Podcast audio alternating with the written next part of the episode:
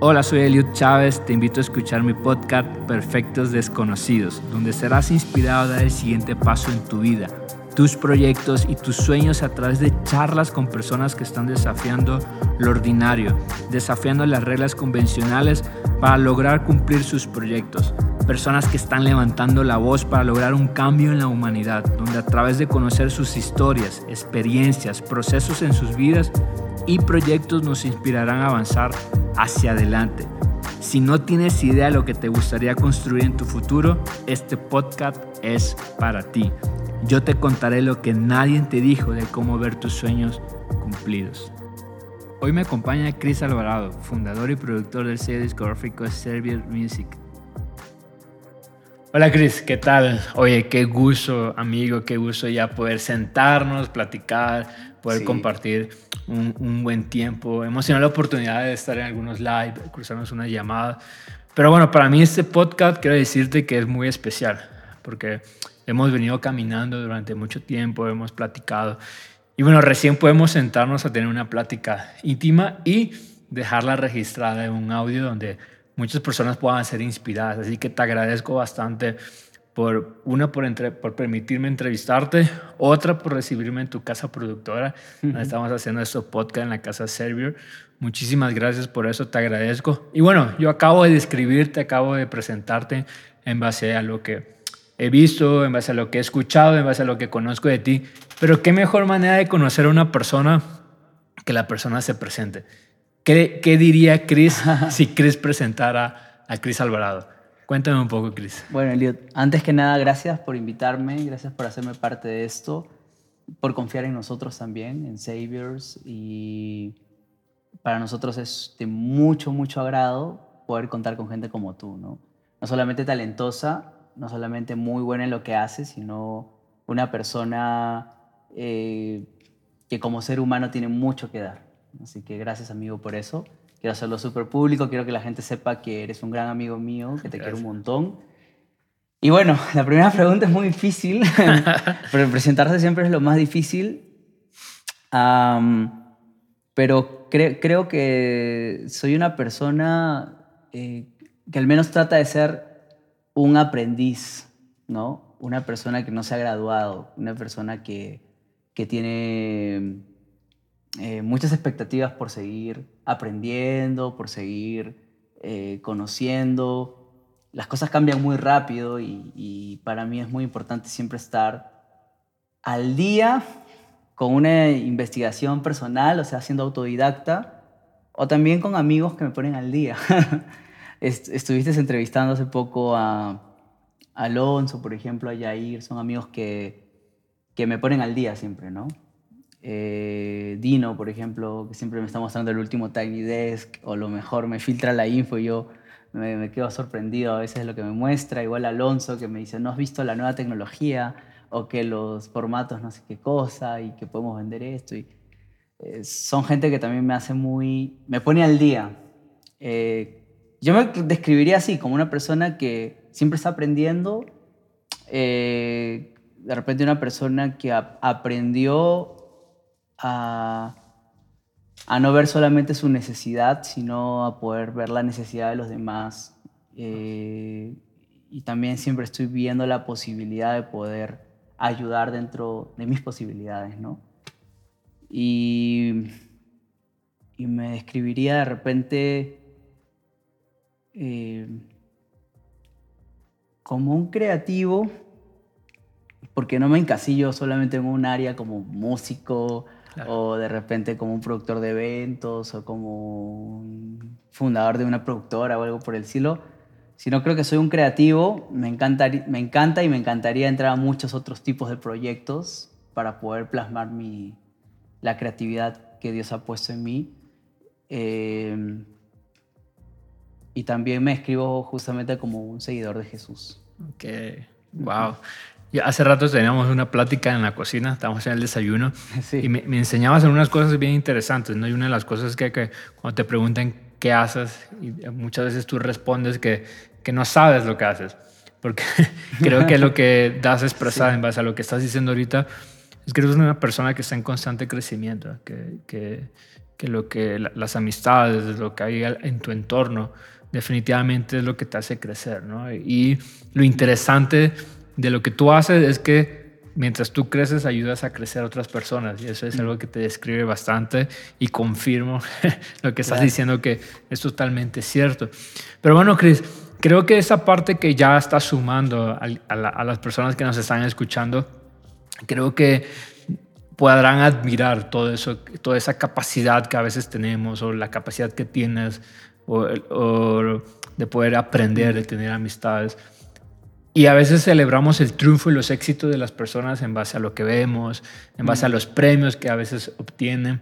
Pero hay procesos, hay, hay, caminos que se tienen que recorrer para poder llegar a eso. Creo que tú tuviste que pasar por muchas cosas para tener la mentalidad de lo que hoy estás expresando. Cuéntanos un poco para poder entender toda esa parte y antes de llegar a lo que hoy estás haciendo, cuéntanos un poco cómo nace la historia de Chris. Cuéntame, Chris. Sí, wow. Para comenzar, o sea, yo, yo pienso que en esos tiempos la gente quiere acortar caminos, ¿no? O sea, quiere eliminar procesos. Exacto. Y es imposible eliminar procesos. No existe un curso online que te ayude a eliminar un proceso. No existe un, no sé, una agencia de publicidad, una estrategia digital o un, mm, un coaching que te ayuda a eliminar procesos. Te ayuda, hay cosas que, herramientas que te aclaran el camino, pero tú tienes que caminarlo de todas maneras, porque si no lo caminas, puedes llegar al otro lado, pero sin valorar, sin tener significado, lo puedes perder todo, así como lo ganaste todo rápido. Entonces eso de, de acortar procesos es algo que si cuando tengo la oportunidad de decirle a la gente, les digo, no, no acortes los procesos y disfruta el camino, ¿no? Porque la verdad que ese camino te ayuda como a valorar las cosas, a hacerlo mejor, a asimilar también la información. Eh, yo, yo pienso que la naturaleza nos deja muchas enseñanzas y hay una enseñanza interesante cuando ves los árboles, ¿no? A mí me encanta esta zona donde estoy viviendo ahorita porque hay muchos árboles y los árboles nos enseñan, creo, o sea, Dios nos enseña a través de los árboles que, que hay un proceso para que hayan llegado a ese punto, ¿no? O sea, no es que de pronto salías y, y hay un árbol de la nada, gigante, fuerte, sólido, con fruto, con flores, con, no sé, tan verde. O sea, tuvo que pasar un proceso de años. Claro. Y eso de ahí, o sea, cuando yo tengo la oportunidad de colgarme a veces mirando un árbol, digo, haz el proceso que pasó este árbol, ¿no? Y de repente nadie sabe el proceso, simplemente uno pasa por la calle y lo ve ahí. Y a veces pasa eso, la gente puede ver a algunas personas como que dice, ay, qué sólido, qué bien. Si agarro su rutina, de repente Claro. Mañana ya soy así. Si copio, ¿no? Lo que él está, lo que él está haciendo, esa estrategia la voy a copiar, ese es el éxito, ¿no? Pero, pero, es un proceso, ¿no? Donde ahí tienes que ser constante, tienes que asimilar, tienes que ser sabio también en tus decisiones, tienes que dejar de hacer algunas cosas para hacer otras, por ejemplo. Y, y para mí, el, el, proceso comenzó desde que nací. Va. Porque cuando yo nací, mi papá me abandonó. Entonces, yo fui una persona que tuvo que aprender a básicamente como a crecer con mi mamá específicamente, ¿no? Entonces ella me brindó muchas cosas, o sea, me brindó más de lo que una madre te puede brindar, pero obviamente, biológicamente, socialmente, eh, no alcanza, o sea, ella no puede cubrir el 100% de lo que puede cubrir una pareja, ¿no? Pero cubrió el 80%. Entonces fue increíble. Wow. Eh, entonces tuve que aprender a, a, vivir con ese otro 20%. Eh, obviamente con Dios supliendo eso, pero como yo mismo tomando responsabilidades que no debería tomar de repente. ¿no? Okay. Y, y, creo que eso me ayudó a madurar un montón. Como, como, pero te interrumpo, como qué responsabilidad, qué, qué cosas tú creas porque comúnmente cuando tenemos papás, pues un niño, ¿no? Claro. Común vive sin preocupaciones. Pero para, para poderte haber forjado lo que estás haciendo, ese 20% que tú tuviste que, que sí. tomar, exacto, y tomar esa responsabilidad. igual te quitaron algunas cosas por enfocarte, por aprender, por responsabilizarte. O sea, por ejemplo, una de las cosas que a mí me de pronto tuve que tomar yo de responsabilidad fue trabajar temprano, a temprana edad. O sea, yo tenía, no sé, o sea, yo, yo recuerdo ya comenzar a ganar dinero desde los 13 años, así. Ok. o sea, imagínate, ¿no? O sea, yo tenía 13 años, o sea, la, la economía siempre fue limitada en la casa, entonces tener 13 años, y me acuerdo que yo me metí a un curso de, de empastados, o sea, para empastar libros. No sé si se entiende ese término sí, acá sí, en sí, México. Sí, sí. Sí, sí, para la, hacer las para ponerle la, tapas, la portada. La... Poner las portadas y todo eso. Entonces yo me acuerdo que me metí a una, a una biblioteca, porque ya a esa edad me gustaban los libros. Okay. Y yo me acuerdo que iba a una biblioteca que estaba por mi casa. No sé qué hacía un niño de 12 años leyendo libros, bien raro. Pero tenía 12 años y un día vi un taller de cómo hacer empastados. Y me parecía bonito, o sea, me, me encantaba como ver la textura de los libros, de las telas que ponían encima o los materiales que iban eh, como tapando los libros. Y así que decidí meterme en un taller, y, o sea, y en un taller de verano donde todos se meterían a talleres más interesantes, no sé. Yo me metí un libro, a un taller de empastados, pero luego comencé a hacer negocio con eso. O sea, tipo le decía a mi familia, a mis tíos, a mis tías como, eh, tía, te veo tus libros maltratados. O sea, ya me comencé a volver ahí un negociante, ¿no? Este, así. Y era como, veo tus libros eh, que le faltan, no sé, le falta, están feos, están maltratados, se están dañando. ¿Qué te parece si te los empasto? Ay, ay, hijito, qué bueno. ¿Cuánto me cobras? Dos dólares. "Mm, dos dólares, sí, ya bueno. Entonces ya, entonces comencé a empastar libros y comencé a tener un ingreso mensual, o sea, tenía 12 años y comencé a, como a generar, y yo mismo me ponía mis metas de tener un ingreso mensual como de 200 dólares, así. Ok. ¿no? Y era un niño, o sea, era un niño, 12 años, 200 dólares. Pero yo me ponía esas metas porque decía, yo quiero ayudar a mi familia. Entonces Ya. yo juntaba ese dinero y, y creo que de los 200 dólares, creo que le daba 190 dólares a mi mamá.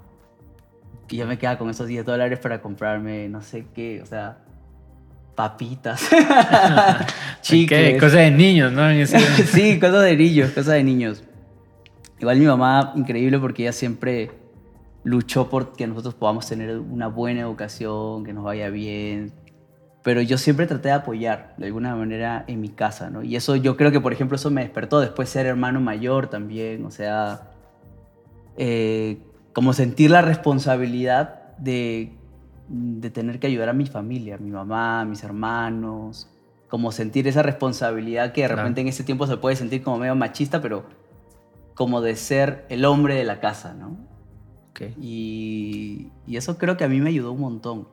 Tomé muchas oportunidades, o sea, imagínate, 12 años haciendo eso, pero luego 15 años trabajé también en una imprenta, eh, llevaba libros, eh, llevaba mm, paquetes, cargaba los paquetes y los llevaba a una oficina y me movía por todo Lima y tenía 15 años. Sí, muy loco. Y así, así fue como, como fui empezando, ¿no? Eh, siempre viendo oportunidades de poder generar dinero. O sea, es como la, yo siempre pienso que la necesidad te hace creativo, ¿no? Claro. Y creo que de repente así comencé a ser creativo.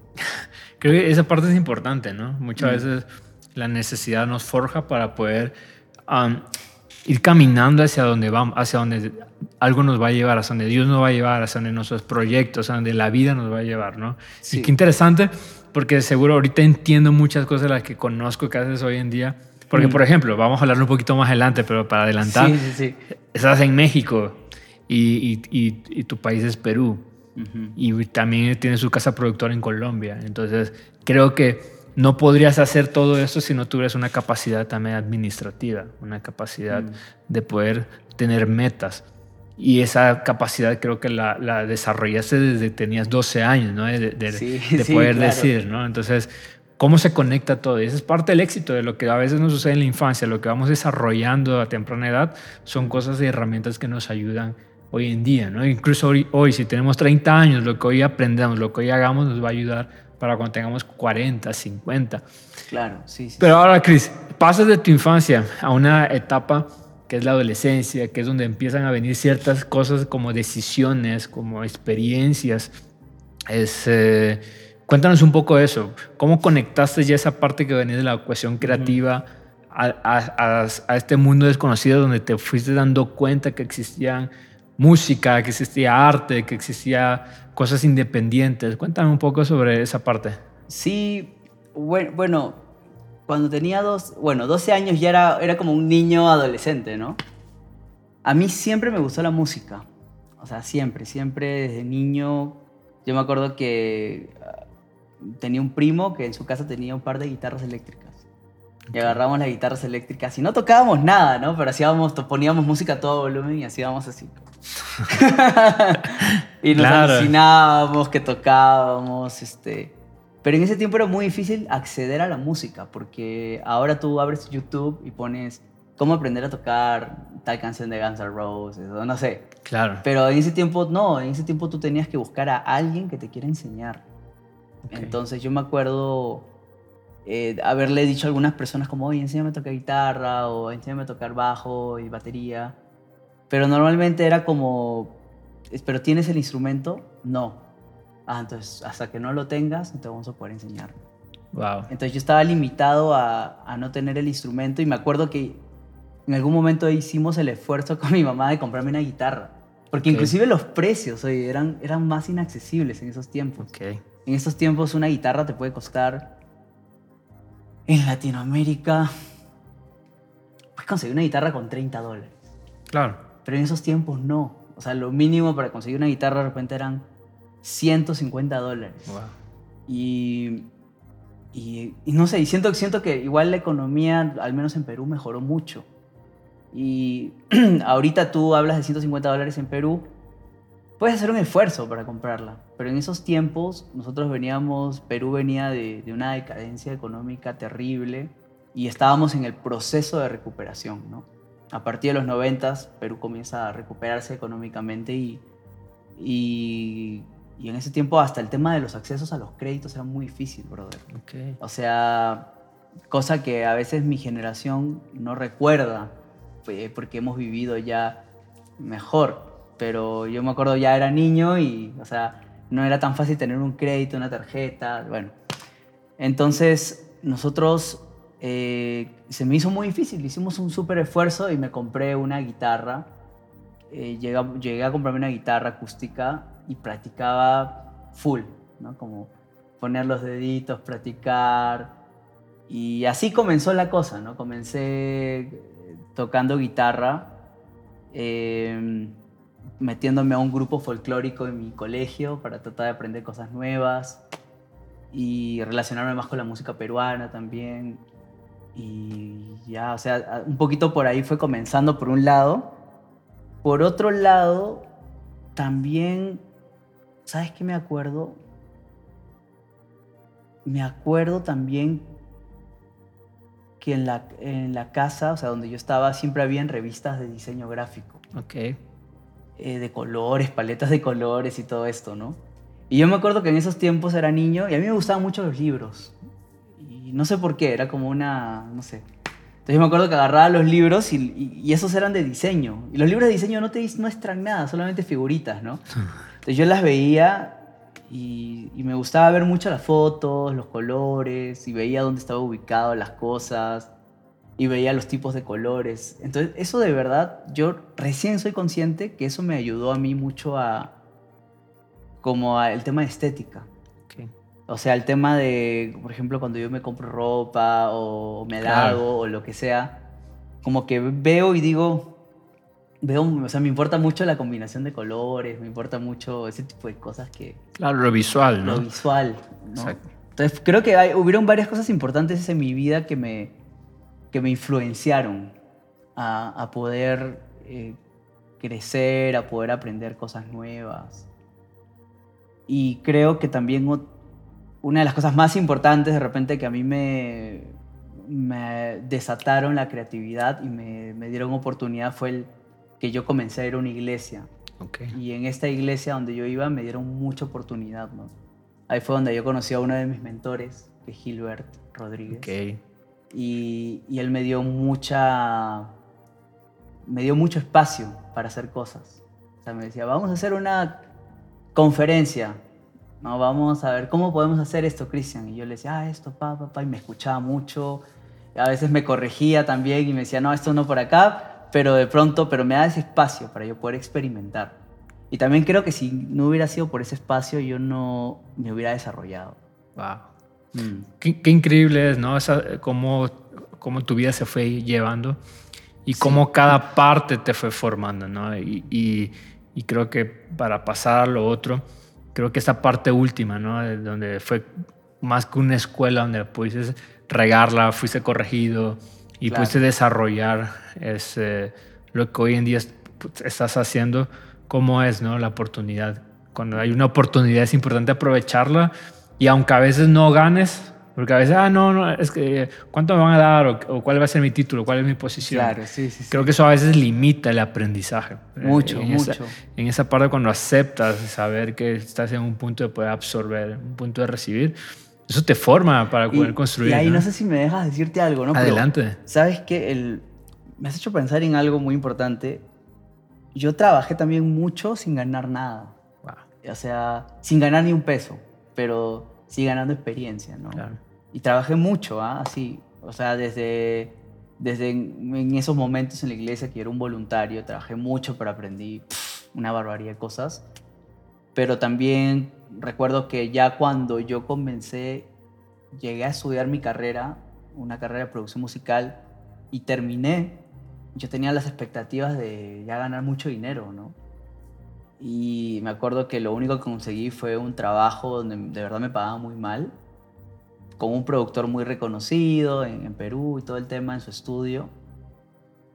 Y es más, hasta inclusive yo me acuerdo que yo hacía canciones que luego salieron en novelas. Wow. Pero nunca salió mi nombre.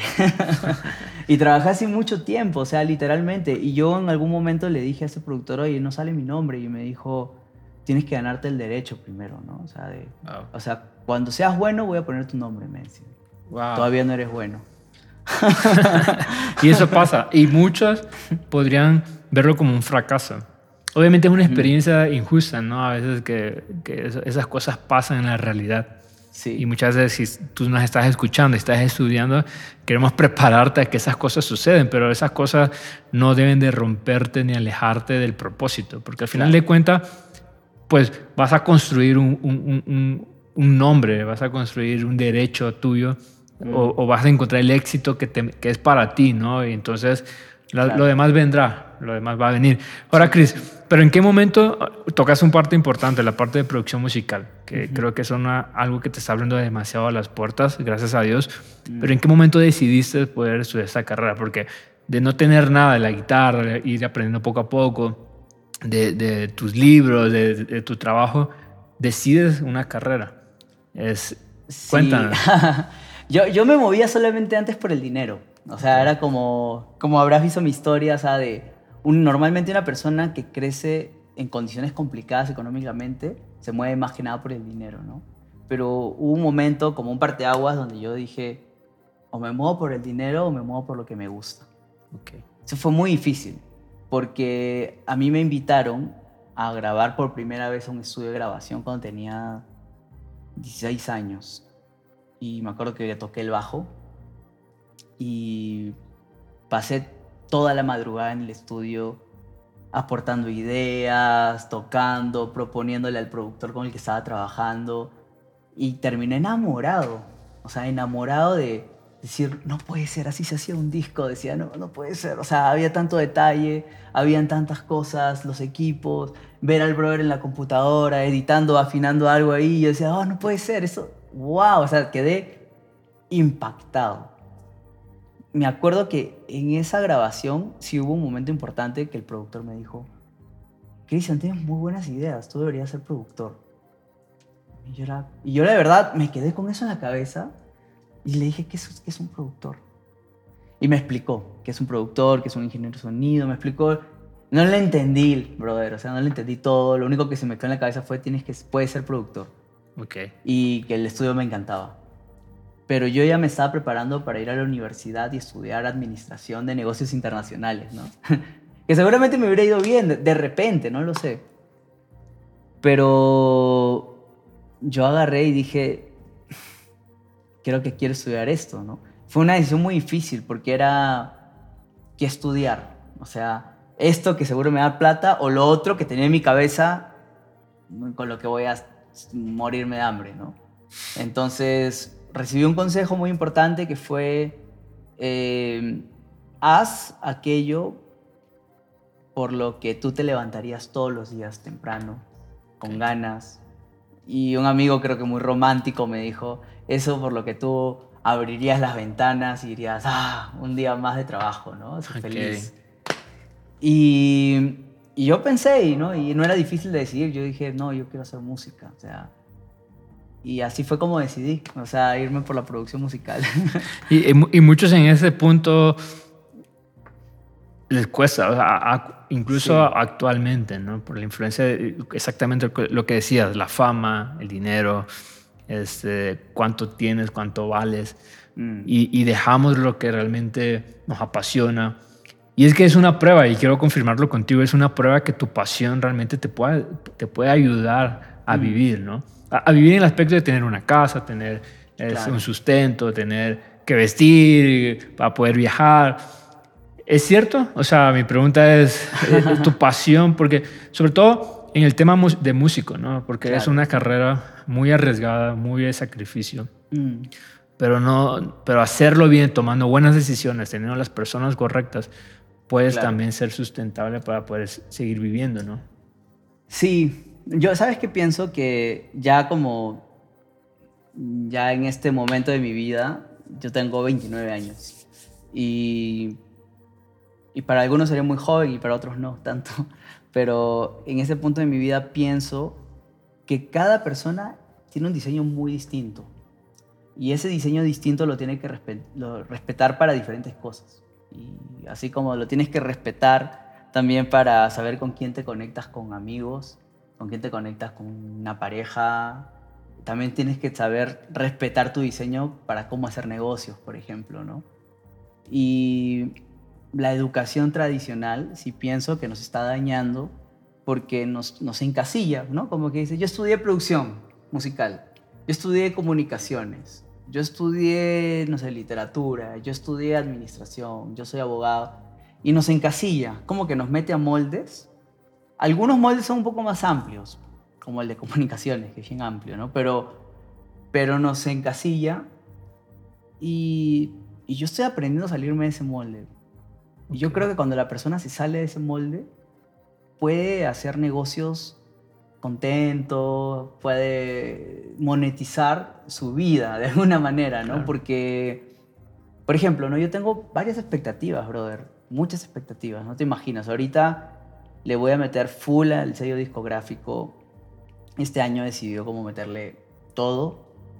El otro año voy a seguro comenzar a seguir delegando cosas, estar comprometido con el sello a full, pero ya con un poquito más de tiempo, porque me gustaría escribir, por ejemplo, microteatro, okay. ¿no? que es algo que me encanta. Y, y, en los años que vengan, que todavía no tengo como una planificación gigante, pero al menos sé que en algún momento me gustaría, por ejemplo, hacer algún hospedaje, ¿no? porque me encanta hospedar a la gente. Okay. Entonces me gustaría hacer algún hospedaje y que sea como un hospedaje, bar, café, no sé, en Perú de repente, y que la gente se sienta muy feliz y que no sienta como que le cobran todo, sino que sienta mucha generosidad, amabilidad, que sientan lo que es el Perú desde, desde, desde esa parte, ¿no? Eh, tengo, tengo, tengo varias ideas de, negocios con respecto a, al turismo, la verdad. O sea, acá en México, en Perú, porque me gusta eso, me gusta viajar, me gusta hospedar, me gusta la generosidad, me gusta la cultura, la creatividad. Entonces, he aprendido a salirme de mi, de mi, de mi molde, del molde que me han dicho que yo soy. O sea, ah, no, un productor musical no hace esto. Sí, pero yo soy un productor musical raro, porque hago varias cosas, la verdad. Ah, como le digo a los chicos a veces, sí, yo soy tu productor, puedo grabar, puedo dirigirte, hacer esto, pero también puedo planchar tu camisa del videoclip, puedo, puedo no sé, o sea, cocinarte. Y son una gama de cosas que, que son Christian y estoy aprendiendo también a, a visionar negocios en base a lo que yo soy, ¿no? Ok. Y una de las cosas, crees que no, no me gustaría dejarla pasar, porque es parte de lo que te caracteriza. Porque, por ejemplo, cuando estábamos en tu sello, que tengo la oportunidad este tiempo de poder estar, convivir con los chicos, también se siente una comunidad, también se siente como una parte, aparte de una familia, pero se, se, se siente esa intencionalidad de la esencia de lo que tú eres, de lo que has recibido, mm. tú estás dando. De, de, por ejemplo, una vez me contaste una historia, un, un músico que traía problemas y que esos problemas le, evitó poder desarrollar una presentación y estaba un poquito cansado, afligido. Y, un productor normal le diría, oye, ¿sabes qué? No, pues ¿sabes ya no, no regreses, no cumpliste, bye. Pero tú hiciste algo interesante, apartaste a la persona y le preguntaste en qué puedo ayudarte, en qué, qué necesitas. O sea, eso es importante, pero es más importante tu corazón. Y eso tal vez no lo, es un desconocido para ti y esa es parte de la comunidad de lo que tú llevas. Cuéntanos un poco de esto. Eso para mí es interesante porque eso te humaniza en todo lo que haces, en lo que estás haciendo actualmente. Cuéntame, cuéntame, Chris. Es difícil, ¿ah? es difícil. O sea, eh, sí, me ha, me ha pasado con músicos o gente con la que trabajo, audiovisual, con con diferentes tipos de personas que te fallan en algo, ¿no? Con la responsabilidad, por ejemplo, de que le pediste algo no cumple el deadline, o, de repente no llegaron a tiempo. Y yo soy una persona que aunque soy un poco flexible, sí me gusta mucho como la, la puntualidad, la responsabilidad y todo eso, porque he aprendido mucho a valorar el tiempo. O sea, yo digo, si alguien llega tarde una hora, yo en esa hora pude haber salido a correr, tomar fuerza, energía, haber pensado en ideas, haber escrito, haberme tomado un café, hablar con Dios. En una hora pude haber hecho un beat, pude haber eh, empezado una mezcla, pude haber escrito algo. Entonces, que alguien falte, o sea, se demore, para mí es como una falta de respeto muy fuerte, la verdad. Em, y, y, entonces, por ejemplo, lo que a veces me pasa es que alguien no cumple con algo o pasa algo así y yo digo, y sí me molesto, obviamente, no digo, ay, Dios, este brother o esta chica o esta persona, pero también ahí es donde, también es la parte donde Dios toca mi corazón, ¿no? Y me dice como, mm, o sea, fíjate más atrás qué está pasando, ¿no? Porque una idea a la que yo he llegado justamente eh, en ese camino con Dios es que en la producción musical existen las máquinas y existen las personas. Ok. ¿no? Entonces, por ejemplo, mi máquina también a veces me falla y las máquinas también te fallan. A veces algo se malogra y cuando las máquinas te fallan es terrible porque tienes que estar una hora viendo algo, un día completo tratando de instalar. Ahorita estaba instalando un equipo y no lo podía instalar he estado revisando los manuales y todo. Pero si una máquina te falla y tú le tienes que dar su tiempo, con mucha más razón un ser humano, ¿no? Entonces una persona que yo pienso así y trato de recordarlo, la verdad, porque se me hace difícil igual, pero trato de recordar como si esa persona no está llegando a tiempo, entonces algo debe estar sucediendo, ¿no? O sea, de repente es un tema de que están, están de juerga muchas noches sin dormir, necesitan disciplina. Eh, de repente es un tema de inestabilidad emocional, temas emocionales que les está pasando con su pareja, con su vida, con su economía. Eh, de repente tema de adicciones que tienen y no les dejan desarrollar otras cosas. Y he aprendido a hablar de esos temas, ¿no? Obviamente sin ser un metiche. Claro. o sea, la gente con la que yo trabajo yo no tengo problemas en preguntarles cómo te está yendo con tu novia o te estoy viendo así con, con tu pareja. Estoy, bro, estoy viendo que te está pasando la mano con las drogas o estoy viendo esto. ¿Qué pasa? ¿Cómo te puedo ayudar? ¿no? Porque yo la verdad, o sea, ya una persona que trabaja conmigo es una persona que yo he filtrado y he dicho, pasaría horas con esa persona. Viajaría con esa persona por el mundo. Entonces por eso ya decidí que esté aparte de de la banda, del proyecto, de las grabaciones. Una persona que, ah, que no me da buena energía, por más que sea súper talentoso, prefiero que no esté acá, porque si no nos, nos, nos, desgasta. Pero si ya hice ese filtro, entonces ahora también me toca la parte de ayudarlo, como de sumarle, de que sea mejor. O sea, quiero que esa persona sienta que por trabajar conmigo, con este productor, eh, ya es mejor. Y no solamente a nivel musical, sino a nivel, a nivel personal, a nivel humano, ¿no? Y es algo, yo creo que es algo que Dios ha puesto en mi corazón, porque si no, no, eh, no me importaría, ¿no? Hay gente que básicamente diría, ah, no, ese programa no funciona, cambiamos. Ah, no, esa persona, no, ya no lo vuelvo a llamar nunca más, o no. Pero yo no pienso así, o sea, la verdad, hago el esfuerzo por, porque las cosas no sean así, ¿no? Claro, Chris. Y, y, y bueno, parte de lo que es el podcast, creo que algo interesante es que ese es un espacio inclusivo, ese es un espacio donde respetamos la idea de los demás. Y me llama mucho la atención que has mencionado mucho a Dios. Y me gustaría preguntarte, ¿qué es Dios para ti? ¿Cómo tú puedes definir en base a lo que estás haciendo? Porque creo que eso tiene que ver bastante desde la historia, día uno de Chris. Define eso, porque hoy en día podemos tener diferentes conceptos y son respetables. Y es curioso que todas las entrevistas que he tenido sin, sin que sea un podcast religioso, todos han mencionado algo, algo fuerte, algo divino. Entonces ya me entra la curiosidad y me gustaría saber cómo definirías Dios y qué es Dios. ¿Quién es o, en, ti? Cuéntame. Mira, para mí Dios, Dios es mi Padre. ¿no? Dios es mi Padre. Él, él suple las necesidades que yo tengo. No te imaginas, es que no, no te imaginas la manera en la que Él suple mis necesidades. ¿no? A veces yo mi, mi, capacidad va hasta acá, pero él me lleva acá. Y en energía, en, en, en contactos, en, en todo. ¿no? O sea, yo llego hasta un punto, yo trabajo, hago mi parte, pero Dios me lleva hacia otro lugar. Porque yo siento que Él me cuida, o sea, como que Él dice, no, a mi hijo le voy a dar lo que Él necesita. ¿no? Eh, y de hecho, la experiencia de no haber tenido padre, o sea, físicamente, creo que me ha llevado a comprender y a engancharme mucho con Dios como Padre. Em, para mí Dios es Jesús también, porque para mí Dios no es una cosa ahí etérea, como que, ay, como que así siento a Dios, hay una energía por ahí fluyendo, sino para mí Dios es claro, y esa claridad la encuentro en Jesús. Y Jesús es, fue una persona de carne y hueso, y que sus historias me dan claridad. Entonces yo las encuentro en la Biblia, las historias de Jesús, y las historias de Jesús a mí me dan mucha claridad de, de amar, de ser inclusivo, de cómo reaccionar ante los problemas, de cómo lidiar con ciertas situaciones. Entonces para mí Dios es mi Padre, Jesús, y para mí Dios también es el Espíritu, ¿no?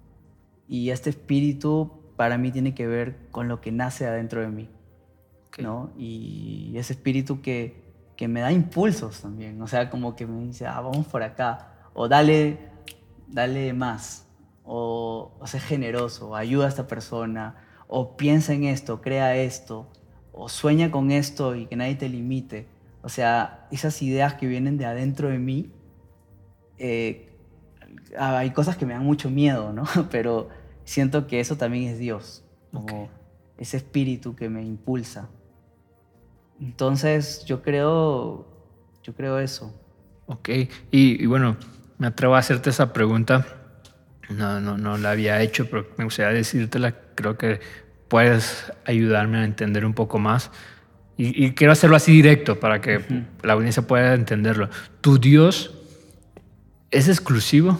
O sea, porque en base a todo lo que estás haciendo, yo veo como o sea, todas las personas que han desfilado por aquí, ¿no? Eso es algo que a mí me, me, encanta de estar aquí y poder conocer diferentes culturas.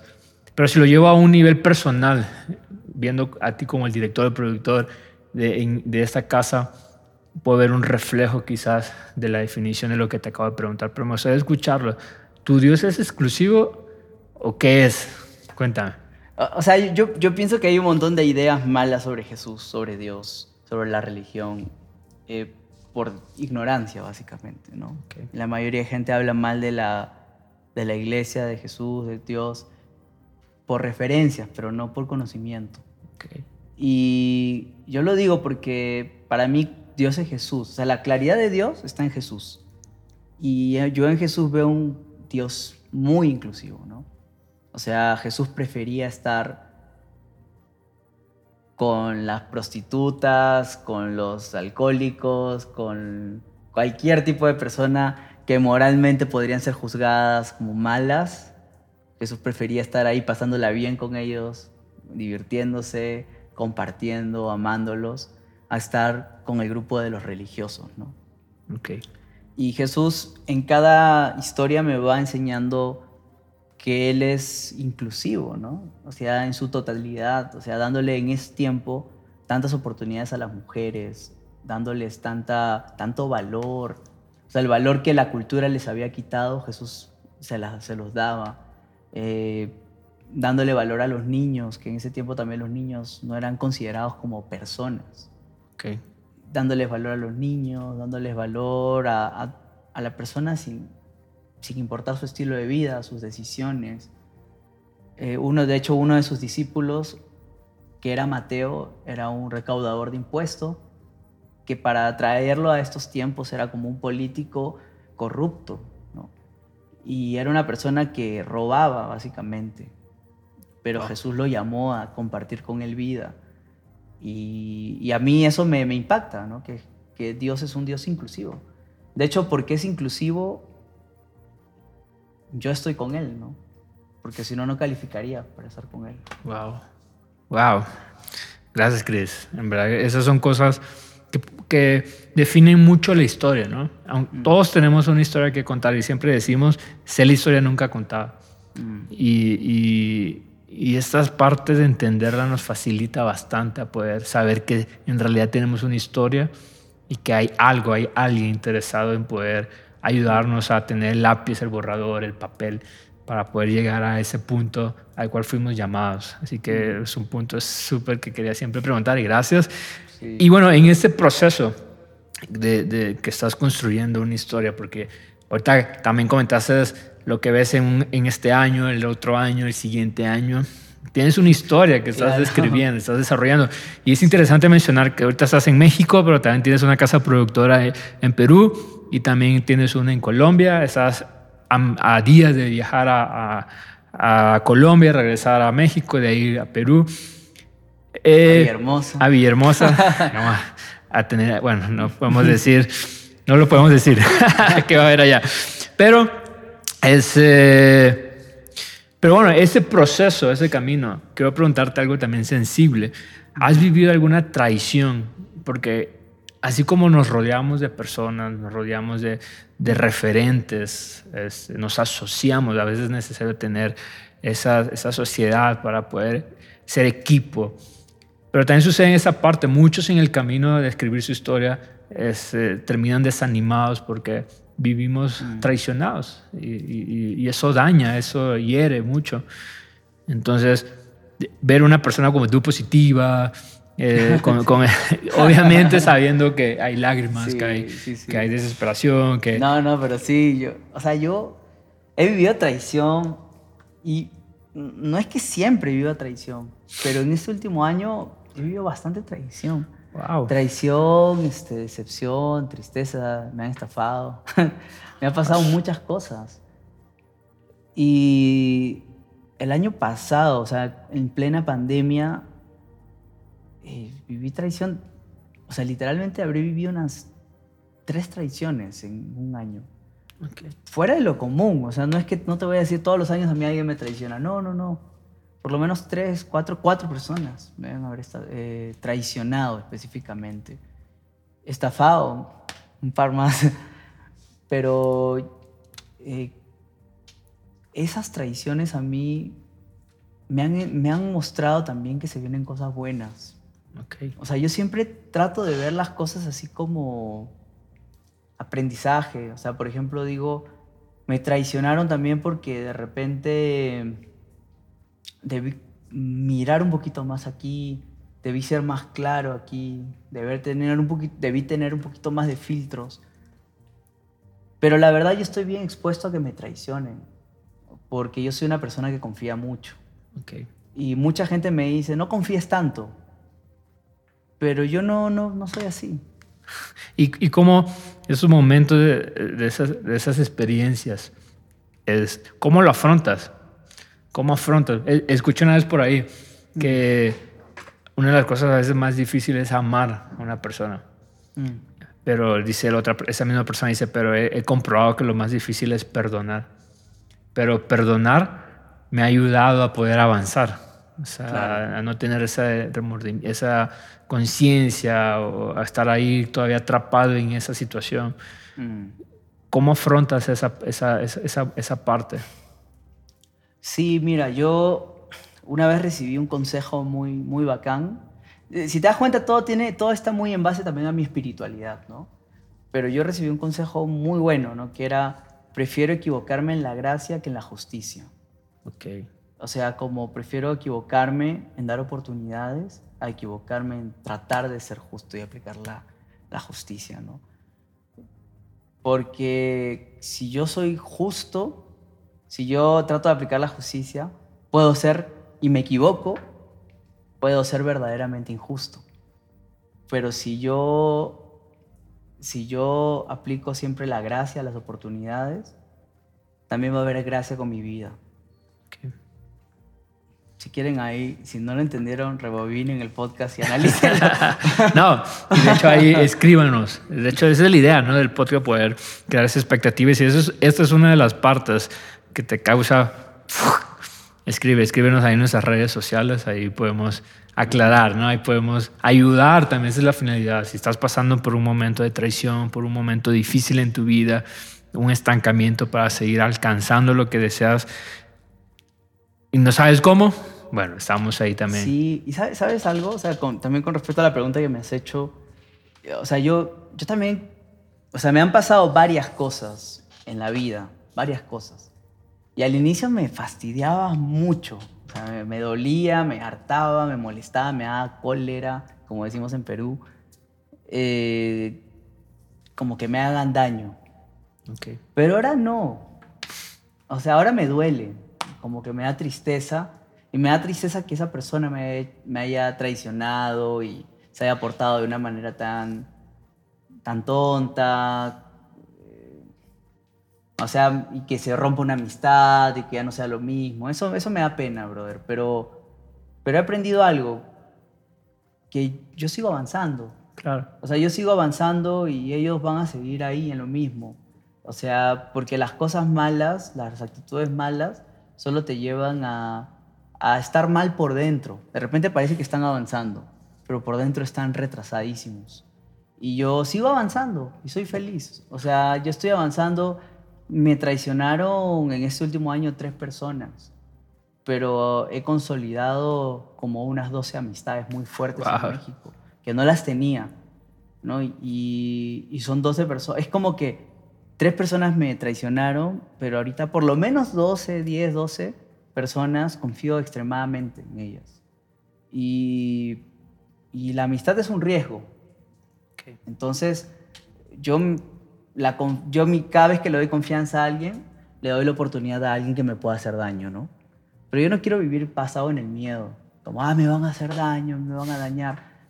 O en relaciones, ay, no, como ella me hizo eso, entonces ya nunca más con una chica o ya nunca más le voy a mostrar mi verdadero corazón. O sea, no me voy a hacer una novela mexicana de esas cosas. me va a doler, me va a doler una semana o un mes, depende de la magnitud del, de la amistad, pero tengo que seguir avanzando. ¿no? El, el, el, el riesgo de avanzar, construir una historia, siempre va a haber también riesgo en las buenas experiencias, como dijiste, en la amistad. Y, pero hay que arriesgarse porque como puedes perder, puedes ganar 12 amigos, puedes ganar una familia, puedes ganar un sí. futuro increíble, ¿no? Y, y, siempre en base a perdonar y avanzar y no engancharse, ¿no? Con eso. Vivir la experiencia, aprender, para obviamente no volver a cometer ese error, pero avanzar. Y para terminar esta parte, Chris, sí, sí, me gustaría preguntarte, ¿qué te motiva? O sea porque contabas, ¿no? El hecho de seguir, de, de avanzar, de, de, no, de, no, vivir ahí en esa parte, pero ¿qué te motiva? Una, estar fuera de tu país, que sé que extrañas mucho a tu mamá, que es más que el 80% de lo que ha hecho en tu vida, tus hermanos, sí, que sé que sí. en constante están en comunicación, sé que dejaste una familia, dejaste una cultura y luego estás en México, te estableces amistad, una rutina y luego, ¡pum!, es el momento en que tienes que salir. Y a veces puede que no tengas el ánimo, y esa es la verdad. A veces vemos el, el, éxito, la alegría y todo eso y, preparado en el momento, pero a veces no hasta ese ánimo. A veces solamente la almohada o el cuarto sabe esas lágrimas. ¿Qué es lo, oh, aparte de oh, Dios, sé que es la fuente, pero ¿qué te motiva a, decir, venga, vale la pena hacer lo que estoy haciendo, apoyar y todo eso? No, es difícil, ¿ah? Muy difícil. Extraño mucha gente de Perú. Extraño a mi mamá, a mis hermanos. Extraño a Moisés, que es la pareja de mi mamá, que uf, es un tipazo, ¿verdad? Extraño a, a a Mariela. Extraño a Renzo, a Marco. Oye, hay un montón de amigos que los extraño así un montón. Pero... Y a veces amanezco, sobre todo cuando recién llegaba, por ejemplo, a los meses, tenía, extrañaba un montón. Todavía extraño mucho, ¿no? Eh, a veces amanezco también desanimado, eh, sin ganas de hacer mucho. Pero sí creo que me ha ayudado, ¿sabes? Tener una, una rutina, o mejor dicho, no una rutina, porque las rutinas no me gustan, pero sí tener ciertas disciplinas. Creo que es lo que me ayuda a mantenerme fuerte. Eh, la verdad a mí me sorprende que este último año que he trabajado, de verdad, muy duro. O sea, debo haber trabajado 12, 14 horas al día. Okay. Así, así, de verdad. Full, full, full. Eh, me sorprende la fuerza. O sea, yo siempre me he considerado una persona muy débil. O sea, físicamente, ¿ah? O sea, como una persona medio... No sé cómo decirlo en mexicano, pero siempre me considero una persona que, que no puede jalar tanto, ¿no? Pero me ha sorprendido que estoy haciendo bastantes cosas y creo que tiene que ver con las disciplinas que estoy haciendo. O sea, por ejemplo, la disciplina de orar, de hablar con Dios, de meditar, de... y de hacerlo a mi estilo, ¿no? no es que me despierto tempranito a las 5 de la mañana y estoy así hablando con Dios. No, porque no, no, me, no me ayuda eso mucho a mí. Pero sí salgo a correr, que me encanta correr y siento que algo físicamente sucede también ahí. Y salgo a correr y me encanta, no sé, conocer la ciudad corriendo, caminando y, y soñando y hablando con Dios.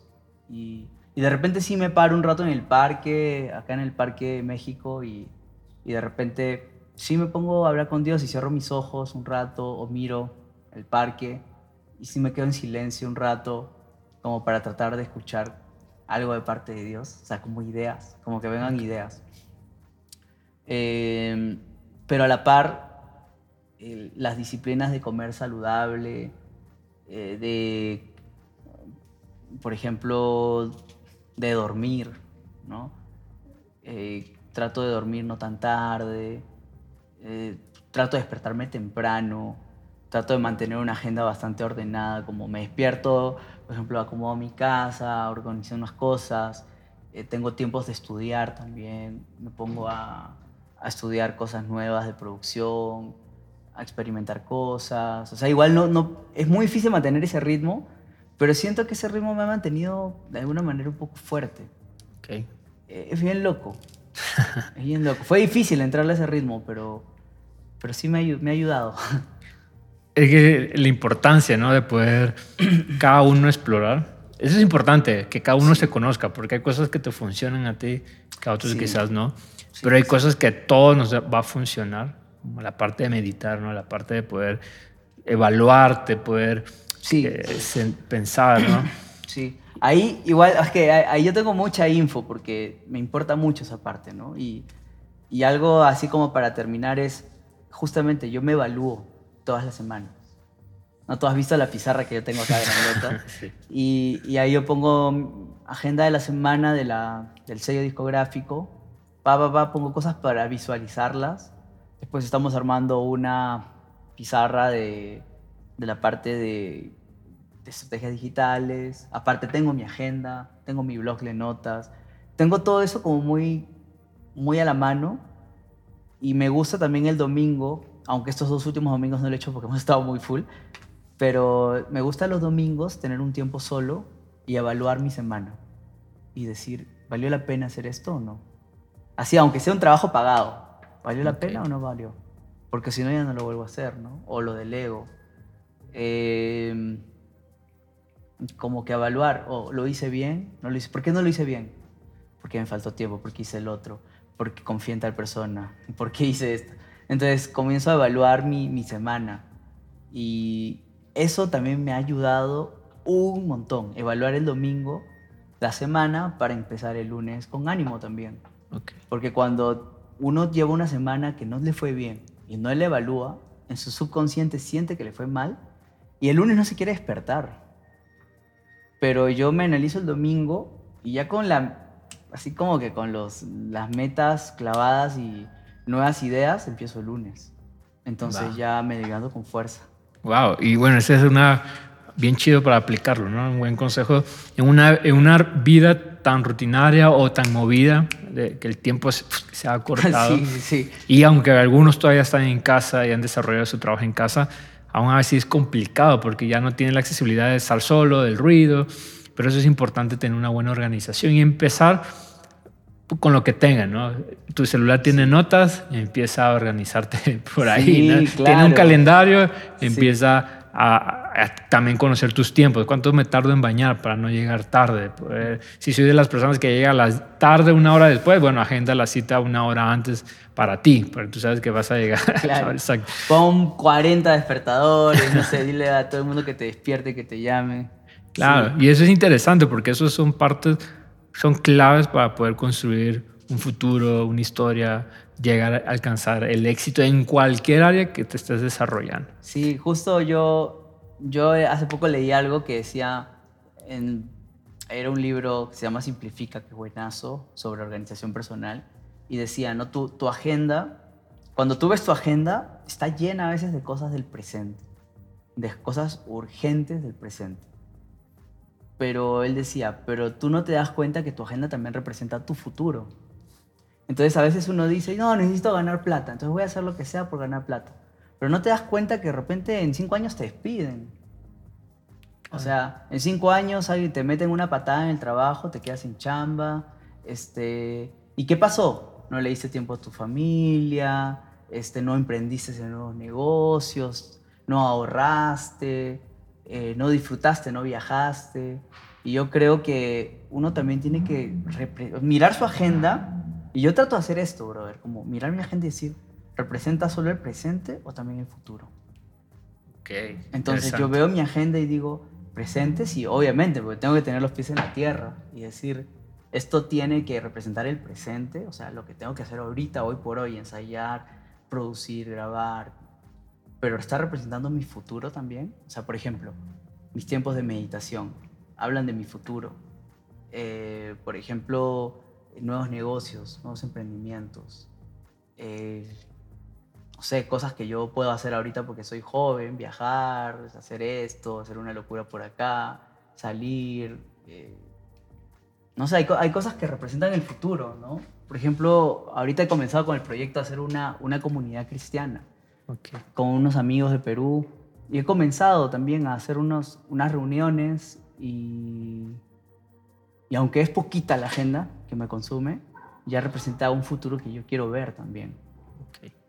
Entonces... Claro, es, claro es, es, parte de... Acabas de mencionar algo bien medular, ¿no? Es parte de que muchos no han alcanzado a hacer algo o ver las cosas porque le quieren, quieren tener el tiempo para poder hacerlo. Quieren tener el dinero, el presupuesto, o el momento, o la gente.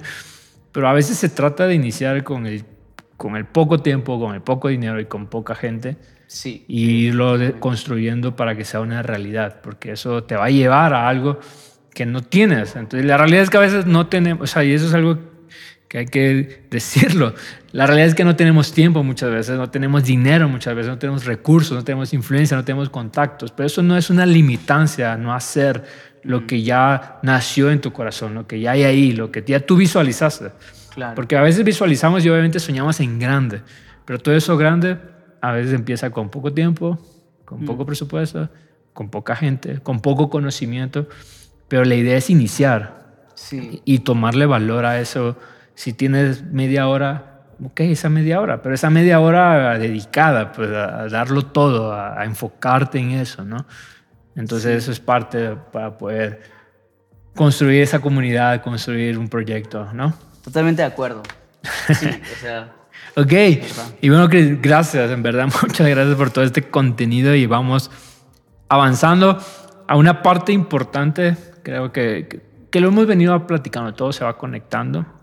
Y creo que es importante porque es una parte que muchas veces nos medimos y efectivamente lo que acabas de decir, no logramos eh, concretar algo, no, no, logramos, se nos hace tan largo el camino de, ver, de alcanzar lo que un día visualizamos y iniciamos bien, porque hay ciertas métricas que el sistema, ciertas cosas, mm. ciertas varas que nos han medido, ciertas reglas que nos miden, y a veces entrar a evaluarnos a eso decimos, o sea, nunca lo voy a lograr. O sea, no tengo la cantidad de seguidores, no tengo la cantidad de, dinero, la cantidad de tiempo. O no he ganado un Grammy, no he ganado un premio, no he sido reconocido. Es, eh, por lo tanto, vemos muy lejos el camino. Y quiero decirte, yo veía muy lejano ese camino del podcast. Hace dos años ya lo había planteado, me metí a estudiar durante seis meses, pero siempre intenté, siempre mantuve como que ese proyecto te lo platiqué, lo platicamos y me ayudaste a verlo como una realidad, a hacerlo. Y no me lo esperaba. Y creo que también es parte de, de que la oportunidad va a tocar la puerta y hay que estar listos para poder hacerlo. Por eso mi esposa me decía, oye, Ludi, ¿y ya hiciste? ¿Cómo vas? Creo que hace dos años ya lo tengo listo, ¿no? Porque se trata de estar preparado. Pero hay ciertas cosas que nos limitan para poder llegar a construir nuestra historia, nuestro sueño. ¿Qué opinas de esto? ¿Qué opinas de que a veces esas métricas como los seguidores, cuántos likes, es importante, pero creo que no es la primera referencia que tenemos que tener para abandonar un sueño, para decir, bueno, hasta aquí no fue lo que alcancé o no era lo que yo me imaginaba, vamos a detener este proyecto. ¿Qué piensas tú sobre eso? Sobre es, un tema, es un tema bien complejo porque no me quiero pasar a romantizar y decir, no importan los números. Okay. No quiero pasarme ahí, que sí importan. Eh, ¿Cómo lo podría decir? Yo, yo pienso que a nosotros no, obviamente no nos definen los números, ¿no? O sea, si a mí yo no tengo un millón de seguidores, no me debo sentir como, ah, yo no valgo un millón. No, yo valgo todo. O sea, para mí yo valgo todo y, con un seguidor o con un millón, lo mismo. O sea, primero hay que estar bien dentro de nosotros. Okay. Pero sí es importante en ese tiempo como saber venderse, ¿no? Saber este, usar las redes sociales. Es un, como un, una nueva... Es como un nuevo punto en nuestras vidas. O sea, que, que se, tenemos que saber cómo manejarnos en redes, ¿no? Así como uno sabe manejarse cuando hay una cena familiar y viene gente nueva a tu casa y tiene que saber cómo, saber cómo manejarse, uno también tiene que saber manejarse en las redes, ¿no? O sea, por ejemplo, la, no puede pasar de que, por ejemplo, no sé, para todas las carreras, ¿ah? Tú puedes ser un, si eres un actor o una actriz o un productor, un músico, tus redes sociales son muy importantes porque depende de lo que la gente ve, lo que la gente quiere, ¿no? Y a veces nuestro negocio consiste en vender entradas, merchandising, en comenzar a animar a gente a que sea parte de algo. Entonces, si no ven algo interesante en redes sociales, no van a ser nunca parte de eso, ¿no? Y si uno no lo hace bien, tiene que asesorarse y ver cómo hacerlo bien. Y decir, a ver, ha pasado la evaluación que hablábamos, ha pasado dos meses y no he crecido en seguidores. Depende de los objetivos que uno tenga, ¿no? O no he vendido, porque hay gente que tiene un millón de seguidores y no puede vender un auditorio de 100 personas. Entonces, uno tiene que evaluar en base a sus metas como si está lográndolo y si no, ¿cómo hago para lograrlo? ¿Cómo hago para vender más cupos en mi curso? ¿Cómo hago para eh, que más gente vaya a mis conciertos, cómo hago y, manejarse por redes sociales. Ahora, un dentista, ponte, ¿no? Que tú dirías, Pero un dentista no importa, no se importa en esos tiempos. O sea, sí importa que tenga buenas redes sociales, buenas fotos, que sepa venderlo de manera correcta, que la gente conozca lo que está haciendo, que sepa cómo un dentista debe mover su consultorio, que sepan cómo un abogado puede mover sus, negocios, de repente que le conviene hacer un podcast, que sepa de repente, no sé, un empresario de ciertas cosas que ve derecho aduanero, cómo deben moverse por redes sociales, porque hay mucha gente que quiere saberlo y, él puede acercarse a esa gente por medio de las redes. Eh, o sea, sí es muy importante, la verdad, y si no lo estás manejando bien, hay que evaluarse también para saber cómo lo estás manejando, ¿no? Yo, yo tengo algunos filtros en mis redes. Por ejemplo, eh, mis redes son bastante sencillas porque eh, lo, lo, decidí manejar así de muy, muy sencillamente, ¿no? Van a, voy a comenzar a hacer algunos ajustes, pero básicamente yo en mis redes muestro un poco eh, lo que hago como productor musical, un poquito la comunidad que se está formando dentro de mi trabajo, dentro de mi entorno. Eh, por ahí pongo algunas cosas, de repente reflexiones, porque me parece un buen canal para compartir un poco las cosas que voy aprendiendo de Dios o, en la vida. Eh, pero, por ejemplo, ¿no? no muestro mucho a mi familia. Pero no porque yo no la quiera, ¿no? Sino porque no quiero que la gente sepa. O sea, nada de mi familia. O sea, yo quiero que de mi familia sepan mis amigos. ¿Me entiendes? Okay. Entonces, por ejemplo, pero es muy personal. O sea, yo, por ejemplo, eh, a mí me encanta cuando estoy con mis amigos y les digo, y agarro mi celular y les digo, mira aquí, esta es mi mamá, les digo, ¿no? Esta es mi mamá, estos son mis hermanos, este es Lima, este es mi café favorito en Lima, este es mi café favorito en Cusco, me encanta esto, mira estos lugares que visité en Europa, o mira esto. Entonces, me encanta a la gente como mostrarles así, yo personalmente, y contarles historias y decir, oye, mira, acá me pasó esto. Pero no mostrar en las redes, porque las redes le voy a mostrar a todos lo que yo quiero mostrarles. Entonces, por ejemplo, esa es una forma en la que yo manejo, he aprendido a manejar mis redes sociales, he aprendido también a no revisar cuántos likes tengo, ni siquiera reviso quiénes miran mis historias. Yo respeto, o sea, respeto lo que cada uno haga, pero yo nunca reviso quién mira mis historias. O sea, porque digo, no, no me importa, la verdad, quién mira mis historias. Porque cuando me comience a importar me va a quitar tiempo. Imagínate estar mirando siempre quién mira mis historias.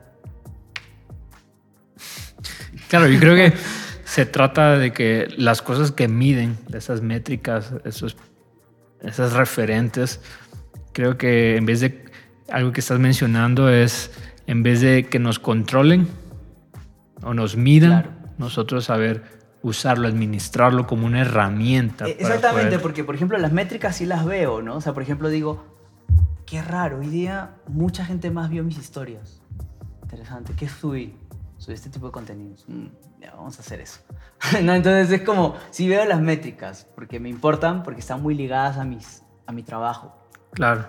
Pero trato de no que no me robe vida las redes sociales. Claro, que no, que estas cosas no te afecten o te frenen, porque van a haber momentos en que puedas tener buenas métricas, van a haber momentos en los que las métricas no son las que tú esperabas, pero no significa que no hiciste, por ejemplo, me acaban de contar, ¿no? Alguien que sube una foto de un amigo de un amigo y que si en cinco minutos no tiene los likes, la elimina.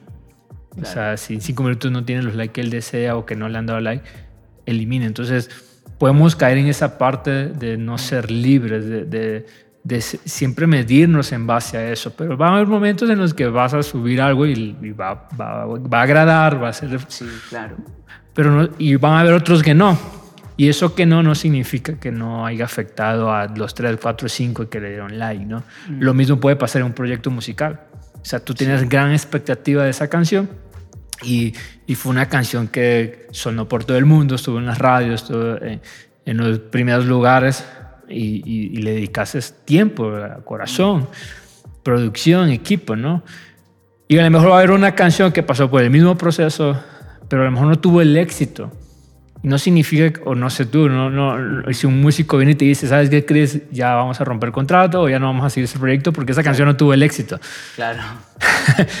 sí me explico, ¿no? es como, que, ok, tranquilo, vamos a ver las métricas o ver qué pasó. Sí, claro, analizar. Pero no significa que ya fallaste, ¿no? Mm. Es como poner un ejemplo hoy en día Luis Miguel, ¿no? Claro. Se desaparece y regresa, pero sigue el éxito y, y no dudo que se sigue evaluando, sigue pensando, sigue dándole al público. Entonces yo creo que eh, la idea de, de este punto era eso, es eso, ¿no? Es, es poder que van a, van a, haber momentos en el que te va a funcionar, van a haber momentos en los que tienes que eh, seguir preparándote más, pero no dejar de hacer, pues, porque esta parte es una parte de constancia, hacer música, hacer creatividad, trabajar, crear, es crear contenido es una cuestión de constancia, es una cuestión de, como tú decías, de esas disciplinas, ¿no? Mm. Y bueno, Cris, ahora sí, es, eh, antes de, de, cerrar, primero quiero agradecerte, ¿verdad? Una vez más, agradecerte, agradecerte ese tiempo. Por invitarme acá a ser parte de este espacio tan hermoso. No, no, ese, ese podcast es para ustedes, ese podcast es para poder escuchar esas historias que, que que, nos pueden inspirar. Mi idea es que no solamente aquel que es reconocido tiene una historia que contar, creo que los que a veces estamos detrás o estamos construyendo tenemos una historia, cosas interesantes que puedan ayudar a otras personas a nuestro entorno. Así que te agradezco bastante por esta plática. Sé que podemos sacar muchísimo material, muchísima experiencia de lo que nos has dicho, así que te agradezco. Pero antes de, de cerrar con unas últimas palabras, me gustaría hacerte unas preguntas desconocidas. A ver, qué miedo. que nos van a llevar a, como que llevarnos un... Ah, está difícil. ¿eh? Nada, ¿cómo se llama la chica con la que te vas a casar? Nada. Ahorita con la, con la, cuestión de la pandemia hemos, hemos, hemos aprendido que el tiempo se ha cortado, que, que, que la vida no está comprada, que, que casi como teníamos la expectativa de vivir a los 80 años, 90, ver a los nietos y los bisnietos. Pero ahorita es algo incierto, ¿no? No, no sabemos en qué momentos hemos perdido familia y eso nos ha cambiado un poquito al ver esta parte del tiempo, de la vida. ¿Qué pasaría si tú te enteraras que tienes un mes de vida? ¿Qué harías? ¿Qué, qué, sucedería en Cris si te enteraras de esto? Mira que yo He pensado en eso en algún momento. es bien raro lo que te digo.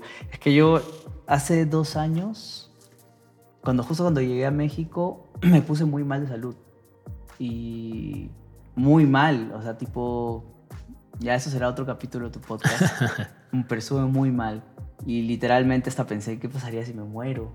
Ok. Es más, o sea, ¿qué pasaría si me dicen, te vas a morir o una cosa así, ¿no? Eh, Sí, muy dramático, pero bueno. ya les contaré en el próximo podcast lo que, lo que sucedió. Pero yo creo que viajaría a Perú. O sea, viajaría a Perú, estaría con mi familia, estaría con, eh, con mi familia y en mi tierra. Yo tengo una conexión muy fuerte con mi tierra, o sea, con mi, con mi lugar muy raro, pues suena muy nacionalista, patriotista y exagerado, pero la verdad me siento muy conectado. Tengo amigos acá también increíbles, que si pudiera llevármelos en la maleta me los llevo, pero tampoco no los quiero, los voy a intentar detener jamás. Eh, pero me iría para estar allá con mi familia. Eh, y de repente si tuviera un mes de vida, trataría de escribir. O sea, de escribir cosas, o sea, delegaría todas las cosas que estoy haciendo y me dedicaría básicamente a ver la mayor forma de invertir mi tiempo en que la gente pueda conocer a este Dios que te puede cambiar la vida. ¿no? Ok, wow. Una de las razones de, desarrollar esta pregunta, cuando estaba ya en un balcón en la serranía, una de las razones es porque creo que es inspirar a hacerlo, a lo que visualizamos tan profundo, pero créeme que al pensar esta respuesta eh, son cosas muy profundas las que haríamos. Mm. Y creo que es una oportunidad de plantearnos de por qué no hacerlo. O sea, no quizás con esa magnitud, pero hacerlo, de, de, poder disfrutar, ¿no? de poder empezar a escribir, de poder empezar a hacer esas cosas que lamentaríamos no haber hecho. Pero bueno, eso me lleva a otra pregunta. Es que imagínate que estamos en una biblioteca y en esa biblioteca están llena de libros. Y esos libros son tus recuerdos, son recuerdos tuyos. Y de repente se prende fuego la biblioteca y tienes la oportunidad solamente de sacar tres libros, o sea, tres recuerdos. ¿Cuáles serían, crees? ¿Qué libros rescatarías? Oh my god, qué difícil esa pregunta, no vale. ¿Qué recuerdos rescataría? Ah, creo que rescataría. Mm, rescataría los recuerdos de repente de alguna reunión familiar. Ok. ¿no? Con, con, mis hermanos, con mi mamá, si fuera posible con mi abuelita también ahí. Okay. mis tíos y mis primos. Rescataría... Rescataría también el momento en el que mi pastor confió en mí mucha responsabilidad y me hizo parte de su equipo, siendo muy joven y oró por mí, oró por mí delante de miles de personas. Ok. Eh, rescataría... muy difícil esa tercera porque... Porque rescataría también tiempos así de amistad con... Por ejemplo, con Gilbert, con Renzo, con varios amigos que tengo en Perú increíbles amigos que tengo acá también en México, que Dios, o sea, me ha regalado. No sé, de repente tengo que crear ese recuerdo, juntarlos a todos mis amigos, los de México y los de Perú. Pero creo que esos son, son momentos así como que, que me he sentido muy feliz, ¿no? Ok. Sí, muy feliz.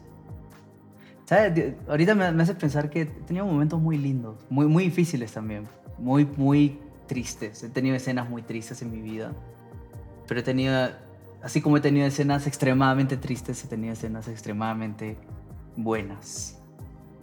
Y eso es interesante. y creo que eso se trata, ¿no? El de mm. construir, hacer lo que estamos haciendo, poder tener esos... Eso es lo que nos vamos a llevar, ¿no? Mm. puedes tener. También hay escenas que quisiera borrar, que se quemen, ¿no? hay, varios momentos que quisiera que se quemen. Sí. sí, Pero, pero bueno, creo que eso es lo bonito, eso es parte del éxito, parte de, diariamente seguir construyendo, ¿no? Y ahora, si tú tuvieras la oportunidad de, de. Tienes un lienzo donde tú puedes hacer una pintura, ¿qué, ¿qué sería lo que pintarías, dibujarías? Puede ser un dibujo, una frase, una mancha? ¿Qué, sería? ¿Qué representaría? Algo que te gustaría expresar en estos momentos a la gente, a las personas. Mm. Algo que quisiera... Creo que hay de repente algunas cosas que quisiera que la gente pueda experimentar eh, todo su potencial. Creo que es el amor, para poder romper límites, ¿no? O sea, para poder romper desigualdades, clases, de, clases sociales, de, de, raza, de no sé. O sea, me gustaría eso un montón, que la gente se trate de igual a igual, que no haya mucho, eh, ¿cómo se le dice? Racismo ni diferencias, ni diferencias de, de clasismo o o sea, que haya igualdad es una de las cosas. La otra cosa también que me gustaría que la gente pueda darle una oportunidad es a la familia, ¿no? O sea, formar una familia, a comprometerse con, con una mujer, con un hombre, eh, y, y, estar con ella en las buenas y en las malas, y ambos cediendo, formando una familia, formando a, sus hijos, dándoles lo mejor. O sea, como vivir toda esa historia es algo muy bonito, creo. Solamente que eh, hay tantas malas experiencias a veces de parte de nuestros padres o de parte de, de, la, de la sociedad y lo que vemos en general. Todo es tan accidentado que al final lo que hemos terminado teniendo en mi generación es miedo a la familia, ¿no? Ok. Claro, algo que se... Pintaría, no sé, ¿qué sería una familia y un corazón? no sé. Claro, algo que se está extinguiendo, ¿no? Se, se, está extinguiendo la parte de creer en eso, en el núcleo, en la parte familiar. Sí. Y es una de las cosas que poder rescatarla y expresarla de esa manera creo que será un increíble mensaje, ¿no? Sí, hay, hay, hay familias yo creo como tu familia, como tú y tu esposa, Gracias. como Alonso y Carla, como Gilbert y Mariela, o sea, hay familias que tú las ves y dices, wow, quiero una familia, pero son pocas. Wow. Wow. Sí. Uy, ya cásate. ya casa. Vamos a ver. Cree. Proyecto Fe. 2030. Proyecto. Tengo que- y ahora antes de Pronto, la, pronto, la última pregunta, nos invita, hacemos un podcast. Eh, antes de la última pregunta, ¿cuál es el li- último libro, último libro que estás, que leíste o estás leyendo actualmente? Dime el nombre y de qué trata. ¿Y de qué trata? Estaba leyendo. Eh, no sé si te contaba, pero a mí me gusta como leer tres temáticas distintas al mismo tiempo, Ujú. ¿sí, no? Entonces estaba leyendo uno de teología de José Antonio Pagola y el nombre no me acuerdo bien, no sé si lo tengo por acá, pero pero hablaba justamente acerca de la meditación específicamente. Está chévere, ya lo voy a terminar de leer. Estoy acá a punto de leerlo. Eh, increíble el libro, la verdad, increíble. Increíble. Em, luego estaba leyendo uno que se llama Cumbiana, que habla de los géneros musicales en Colombia, específicamente de la cumbia, que es un libro que escribió Carlos Vives como un, musicólogo. Eh, y habla de eso, de cómo recorrió el camino de la cumbia, de cómo se fue formando en Colombia, porque como hace poco también he estado como haciendo más cosas allá en Colombia, he aprendido muchas cosas musicales de allá y, y parece, me encanta la música colombiana, entonces quiero aprender más. Yo no soy tanto de leer libros de música, la verdad, no, no me gustan, irónicamente los libros de música, pero bueno, estaba leyéndolo, escuchando cosas y me gustó un montón. Eh, y bueno, y también estuve leyendo, eh, ¿cómo se llama este libro? Así habló Zaratustra, de Nietzsche. Me demoré un poco en leerlo, pero también es interesante. Muy interesante. es, eh, filosofía escrita de una manera ra- narrativa y como dejándote muchas ideas al aire, tratando de entender al autor también, porque hay muchas interpretaciones de ese libro. Y es un libro que no, no, no, no, no sé, o sea, no puedo caer en el faci- facilismo de decir, trata de esto, porque es muy complejo. Y quiero averiguar también cosas de, que él trata de decir que no las entiendo, ¿no? Pero me pareció interesante, muy bueno. Ok, y bueno, de eso, de esa parte de mencionar el libro, porque sé que eres una persona que recomendaría buenos libros, recomiéndanos dos libros, dos libros de los que no mencionaste Que- que, que alguien tiene que leer hoy en día en base a lo que está haciendo, en base a lo que está persiguiendo, sea lo que sea, ¿no? ¿Qué libros recomendarías? Dos. Ok. Wow, es una responsabilidad muy grande. la clásica de todos los cristianos es la Biblia, ¿no? este. Pero yo recomendaría. Wow, es difícil esa pregunta. Es que sabes qué le recomendaría a la gente dependiendo del perfil de la persona. O sea, por ejemplo, en literatura, yo recomendaría mucho Lobo Estepario. Me encanta ese libro, me encanta ese libro. O sea, porque me hace pensar en cómo el ser humano desde hace unos cuantos siglos, siglos atrás somos tan iguales. Eh, y tantas cosas como pensaban, pensamos igual y no sé, me parece un libro bien... A mí en lo personal me encanta ese libro, Lobo Estepario, me encanta a veces me he sentido un poco identificado con el tema de la soledad, del- con varias temáticas que tocan ahí. Me, gusta mucho ese libro. Es un libro también muy teológico en muchos aspectos. Es literal, literalmente también en la parte de literatura. Literariamente también es un libro interesante porque cita mucho a autores de otros siglos, como Goethe. Y me parece que es un libro donde aprendes mucho, como que sueltan info, como la divina comedia. Sueltan tanta info que si tú no lo averiguas, no lo, no lo vas a lograr como... No, te la vas a perder, ¿no? Y te va a aburrir el libro. Claro. Pero me encanta, me encanta hasta la forma de cómo escribe. Bueno, después otro libro que de repente recomendaría sobre tema teológico es el de Jesús, aproximación histórica de José Antonio Pagola, el mismo autor que estoy leyendo ahorita, que habla acerca del contexto en el que creció Jesús y un análisis de las enseñanzas de Jesús, pero desde un punto de vista más histórico, eh, que es algo que a veces se pierde mucho, o sea, se, se lee mucho los libros antiguos con la perspectiva de ahora, y el tema es limpiarnos la cabeza de la perspectiva de ahora y tratar de poner la cabeza un poquito más acá y leer con esa perspectiva, ¿no? Los textos. Pero lograr hacer esto para comenzar es imposible, pero al menos acercarse un poquito a eso. Y este libro te ayuda a acercarte y a entender más que las ideas de Jesús eran muy aterrizadas.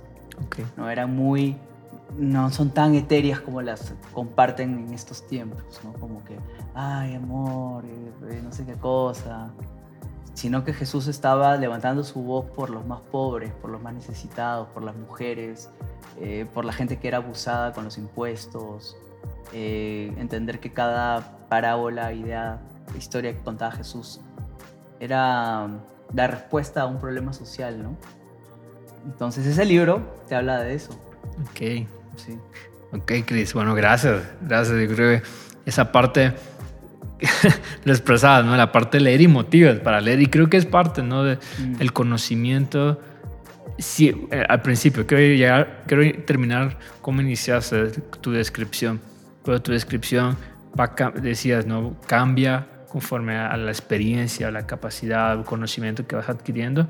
Y creo que eso ayuda en los libros, o, el, o, el, o el estudiar, o el capacitarte, el aprender, el conocer. Va como que tu tu descripción se va abriendo, se va ampliando, porque vas adquiriendo otras perspectivas, vas visualizando las cosas de otra manera, ¿no? Eso es una de las cosas que los libros ayudan bastante, así que motivamos, ¿no? A que la gente pueda atreverse a, leer más. Ah, sí, Menos Netflix, nada. no, menos, Luis Miguel. o los audiolibros también, ¿no? O sea, la cosa es... Eh, yo tengo más podcasts. Sí, los podcasts. Yo tengo un amigo, brother, que yo respeto una barbaridad y aprendo muchísimo de él lo quiero mucho, la verdad. Y a él no le gusta leer, no le gusta leer. Y me lo dijo un día, me dijo, a mí no me gusta leer.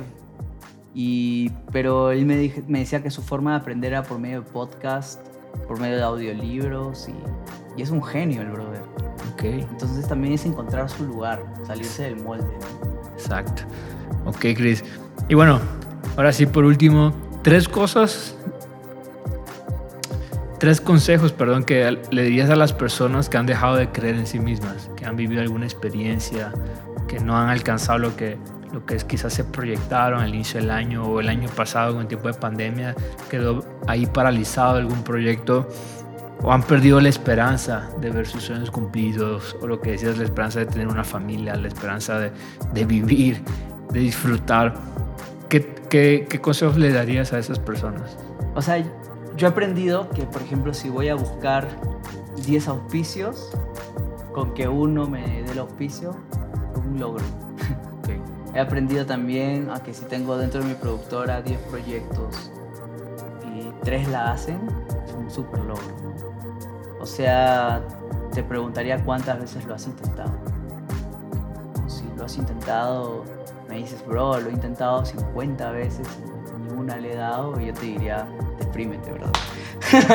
Pero si lo has intentado una vez, nada más, dos veces, no has ajustado las perillas, las tuercas, entonces te diría que sigas intentándolo, porque básicamente todas las historias de éxito o de que lo lograron es porque lo siguieron intentando.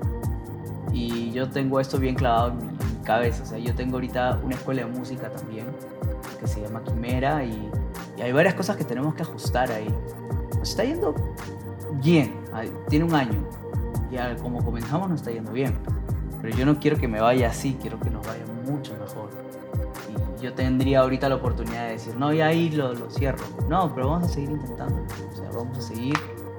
Eh, yo he pasado por momentos, de repente te entiendo si es que es un tema que es muy difícil para ti, que estás pasando muy complicado.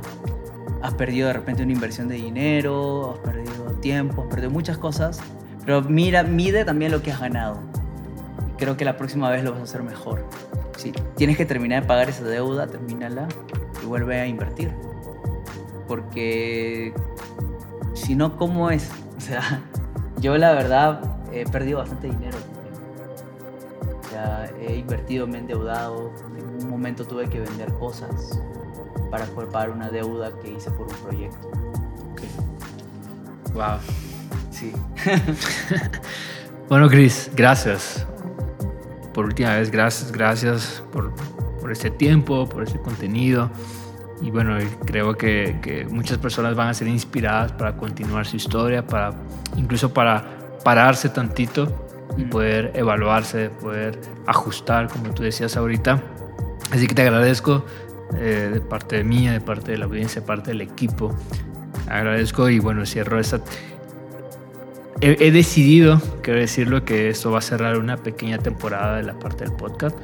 Y así que te agradezco por, por abrir tu puerta aquí, Xavier, por ese tiempo increíble que le hemos pasado. Pero bueno, también queda la sorpresa de que ya tenemos fecha la otra temporada. Así que eh, síganos, síganos, sigan, sigan, sigan lo que estamos haciendo porque si vienen cosas increíbles. Así que esto no pudo haber sido posible, lo quiero reconocer, si no ha sido por tu ayuda. Y eso, de eso se trata Perfecto Desconocidos. Éramos totalmente desconocidos, un, proyecto nos unió, nos conoció y estamos haciendo cosas que cada día las vamos perfeccionando. Así que gracias por, por, por este tiempo y por confiar, por, confiar en, en, mí, en el proyecto, en la gente. Gracias por hacer esto, o sea, por hacer esas, estas charlas, por permitir que la gente tenga ese espacio. Sé que te va a ir. Gracias, gracias Chris y gracias a todos los que están escuchando. Así que sigan nuestras redes, sigan nuestro podcast porque se vienen aún más cosas interesantes. Gracias.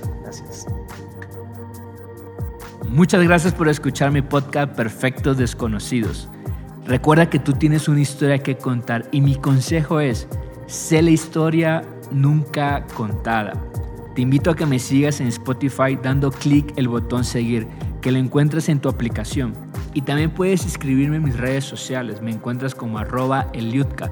Escríbeme diciéndome cuál fue tu parte favorita del episodio. Recuerda que la próxima semana podrás encontrar un episodio nuevo donde hablaremos sin anestesia de historias de éxito. Este programa está siendo grabado en los estudios de Saviors Music, una comunidad que desarrolla proyectos musicales en Latinoamérica.